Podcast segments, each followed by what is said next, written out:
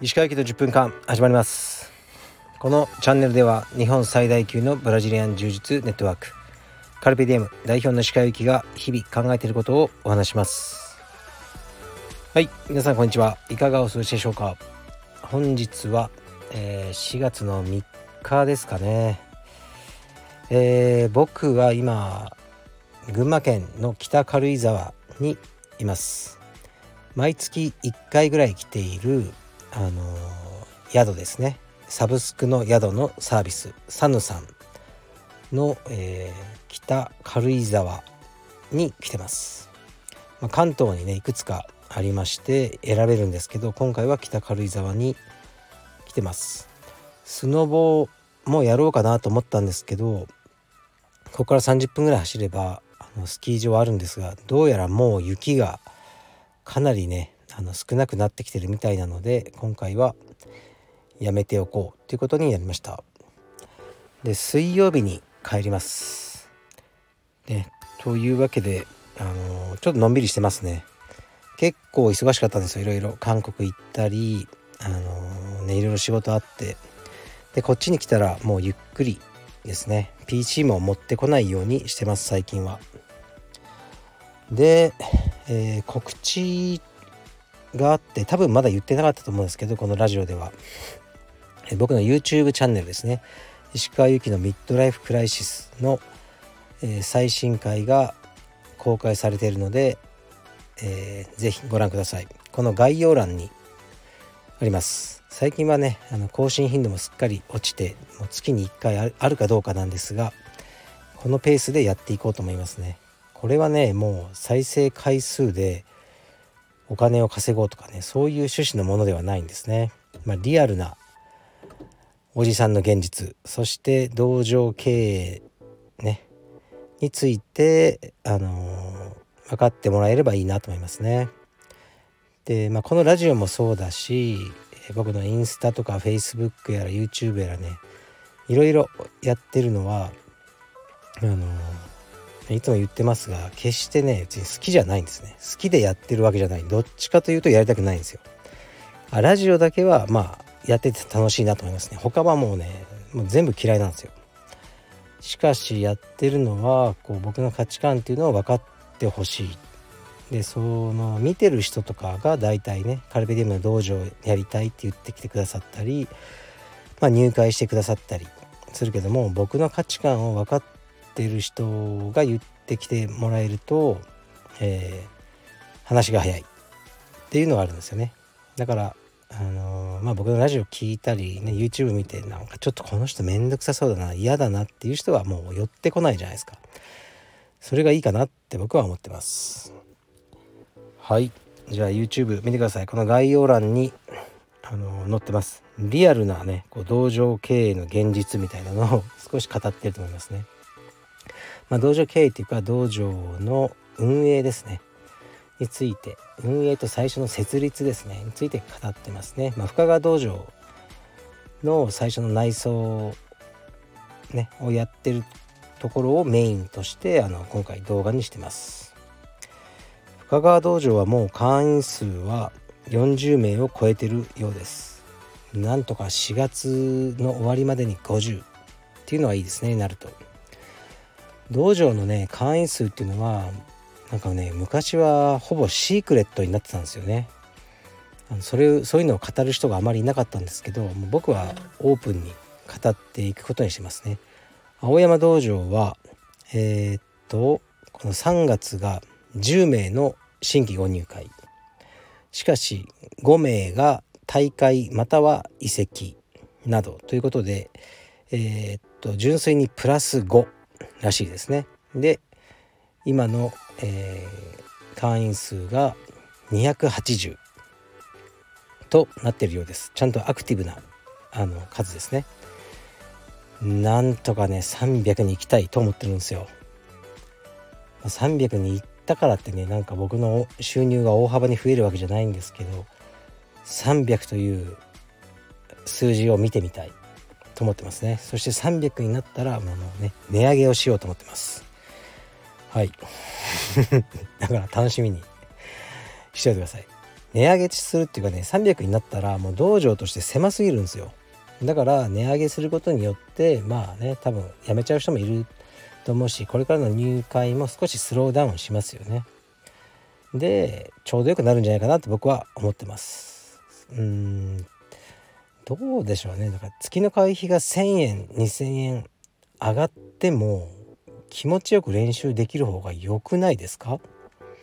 すごくもう20人30人いてスパーリングはまともにできない。1万5,000円より1万7,000円払ってねあのもっとスペースができる。スパーリングの数が1日2回多くできる方が僕はいいんですけどね。どうでしょうか？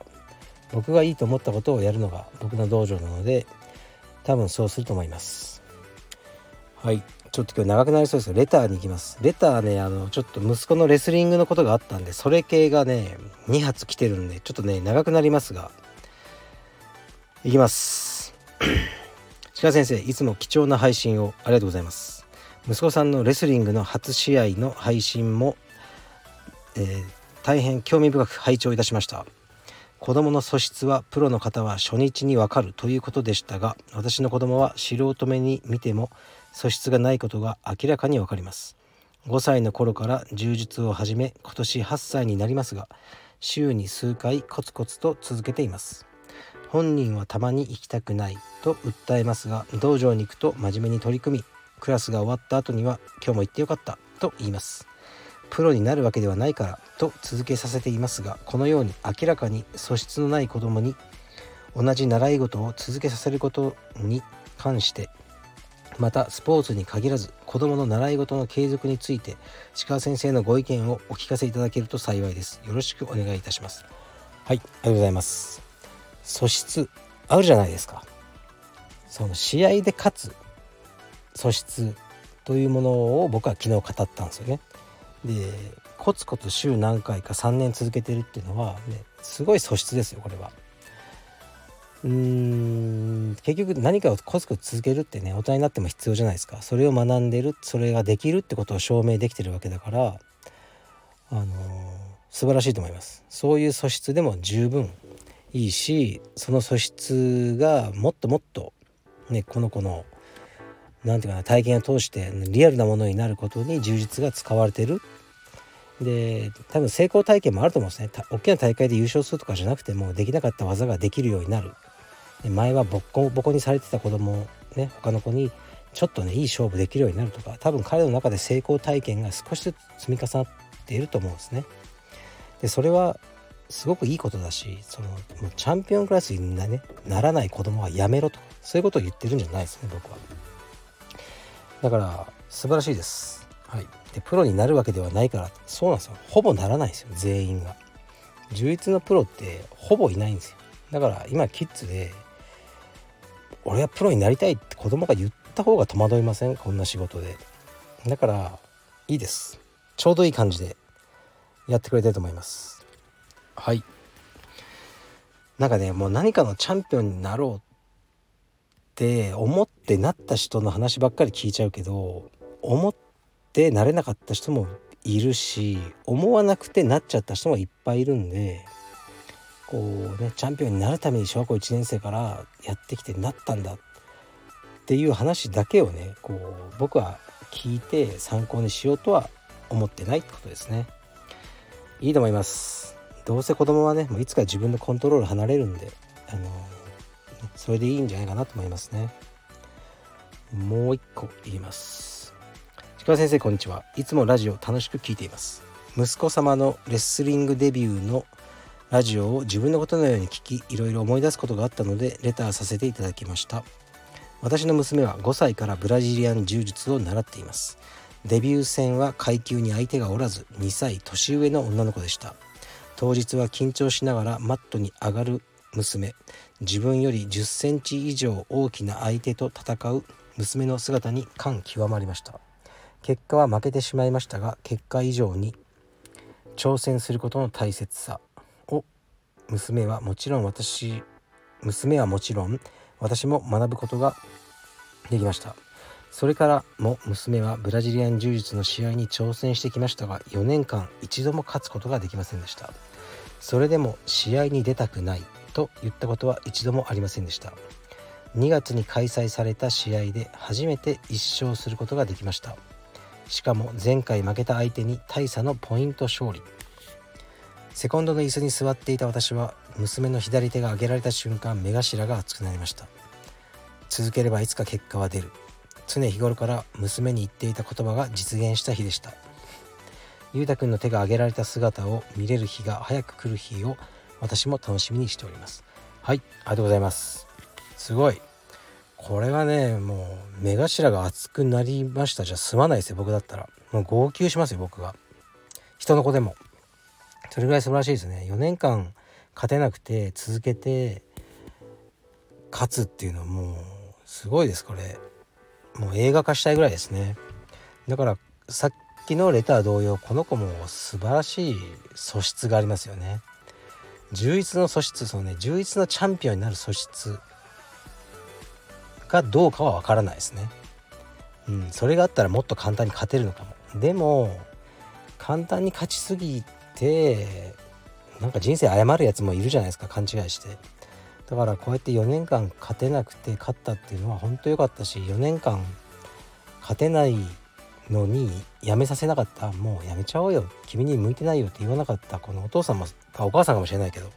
すごいですね。素晴らしい親子です。だから充実もねいろいろあると思うんですよ。本当にね競技でガンガン勝っててこれでね、いつかインストラクターになりたいとかで頑張ってる子もいればそうじゃなくもう運動の、ね、いじめとかされないためにとかいろんな子にのニーズにこう対応していかなきゃいけないですね。それはね僕らはこれもうビジネスで商売だからトップ選手だけを集めますとか言ったらその無理じゃないですか。だからそれっていいことなんです。僕ら道場はいろんな子がいていろんなニーズを満たしていかないと道場としてえー、っともう立ち行かないですね。運営ができないです。だからチャンピオンになりたいっていう子は分かった。ね。こうっていうし、ね、あのそれを楽しく続けたいんだ。体を強くしたいんだ、じゃあこうしようって言ってこうみんなのねあの希望をすくい上げられてるかなと思いますね。だからそれで言うと例えば青山道場でもう、ね、絶対に試合でバリバリ勝ちたいんだみたいなことを言う子はねじゃあもう三田に行ったらいいんじゃないって結構言いますね僕は正直に。やっぱね三田道場はあの週に7日間練習できるしそれをね青山でやってくれって言われてもねちょっとね事情があってできないですよねそれは。で実際に強い子がすごい多いじゃないですか三田は。でコンペティションに出る試合の子も多いしそういうニーズが満たされる道場だと思うんですね。だからそういうのももう僕はね臆面もなく言ってますけどねあのーまあ青山道場はどっちかというと楽しくやるこの道場に、まあ、今はなってるかなと思いますね。はい、で例えばね昨日レスリング見て1年生の部は1つの階級にねもう50人ぐらいいたのかな。子供。でまあ階級はいろいろありますけど1つの階級にそれぐらいいてで中学生の部は中1中2中3合同、ね、3学年一緒で1つの階級に8人ぐらいでしたね。だから50人いた1年生が中学生になる頃、ね、6年間かけて8人になっていくんです。充実も同じようなもんだと思いますね。でレスリングもそうです。これよく考えてみれば分かることですよね。1年の頃って素質も何も分からずみんな。まあまあどんぐりの背比べなんで始めるわけですね。いろんな意図で。親がレスリング好きとか親がやってたとか近くにレスリングクラブがあったとかでまあ始めるわけですよ。でじゃあなんで6年間で8人になっているの？っていうところですよね。やっぱりもうね3年やって1回も勝てないって普通もう面白くなくなりますよね。子供にとってその格闘技やる楽しさって勝つことなんですよねやっぱり。これはもうどうしようもないですよあの試合でポディウムに乗ってメダルをもらうそれに勝る喜びってねなかなかないんですよそれ以外でもまあ子供とねあの仲間ができて楽しく練習できててそこが一番の喜びだっていう子がいたらそれねほんといい子ですけどね実際はねやっぱ試合で勝ってメダルが一番子供は楽しい、ね、嬉しい瞬間じゃないかなと思いますね。でそれを毎回できなくて他の人がメダルもらってるのを見て親も辛くなるし子供もうんもう楽しくないよってなってどんどんどんどん、まあ、減ってって6年生になる頃には8人ね。50人いたのが8人になってるっていうのが現実ですね。だからその残った8人はもう強いんですよ。ほぼ。うんだから逆に言うとじゃあ6年生でレスリングを始めるってもうほぼできないんですよね。うんまあいるだろうけど結構きついと思います柔術以上に6年生で始めるともう誰にも勝てないんじゃないかな中学校3年生あのトップどころに行くのは非常に厳しいと言わざるを得ないと思いますね。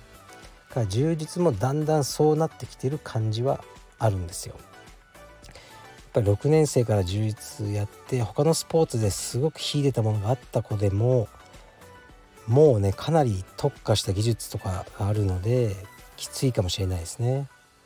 だから、まあ、なんでこれ言ったかというとうちの息子ですよね僕はま息子にいつか充実をやってほしいという気持ちはあるんですけど今レスリングやらせててで6年生ぐらいまでしっかりレスリングやってまあね全日本で表彰台に乗れるぐらいにしたいなと思ってるんですね。でその後柔術をやらせようとかねまあ思ったりはしてたんですけどそううまくはいかなそうだなって最近は思いますね。うん充実とレスリングはかなり違うしまあどっちかにしなきゃいけないんだろうなとかあの最近は考えてますね。まあ、でもうーん。そうですね。基本はね自分の息子のあの気持ちを尊重して、まあ、今のところね充実よりレスリングの方が彼には合ってる。し本人も好きみたいなのでそうしてるって感じですね。はい。だからねあの今の時点ではねそんなに勝ち負けはあの重視してないんですけどあまりね負け続けるとやるのが面白くなっちゃう。そっちが怖いなって感じです。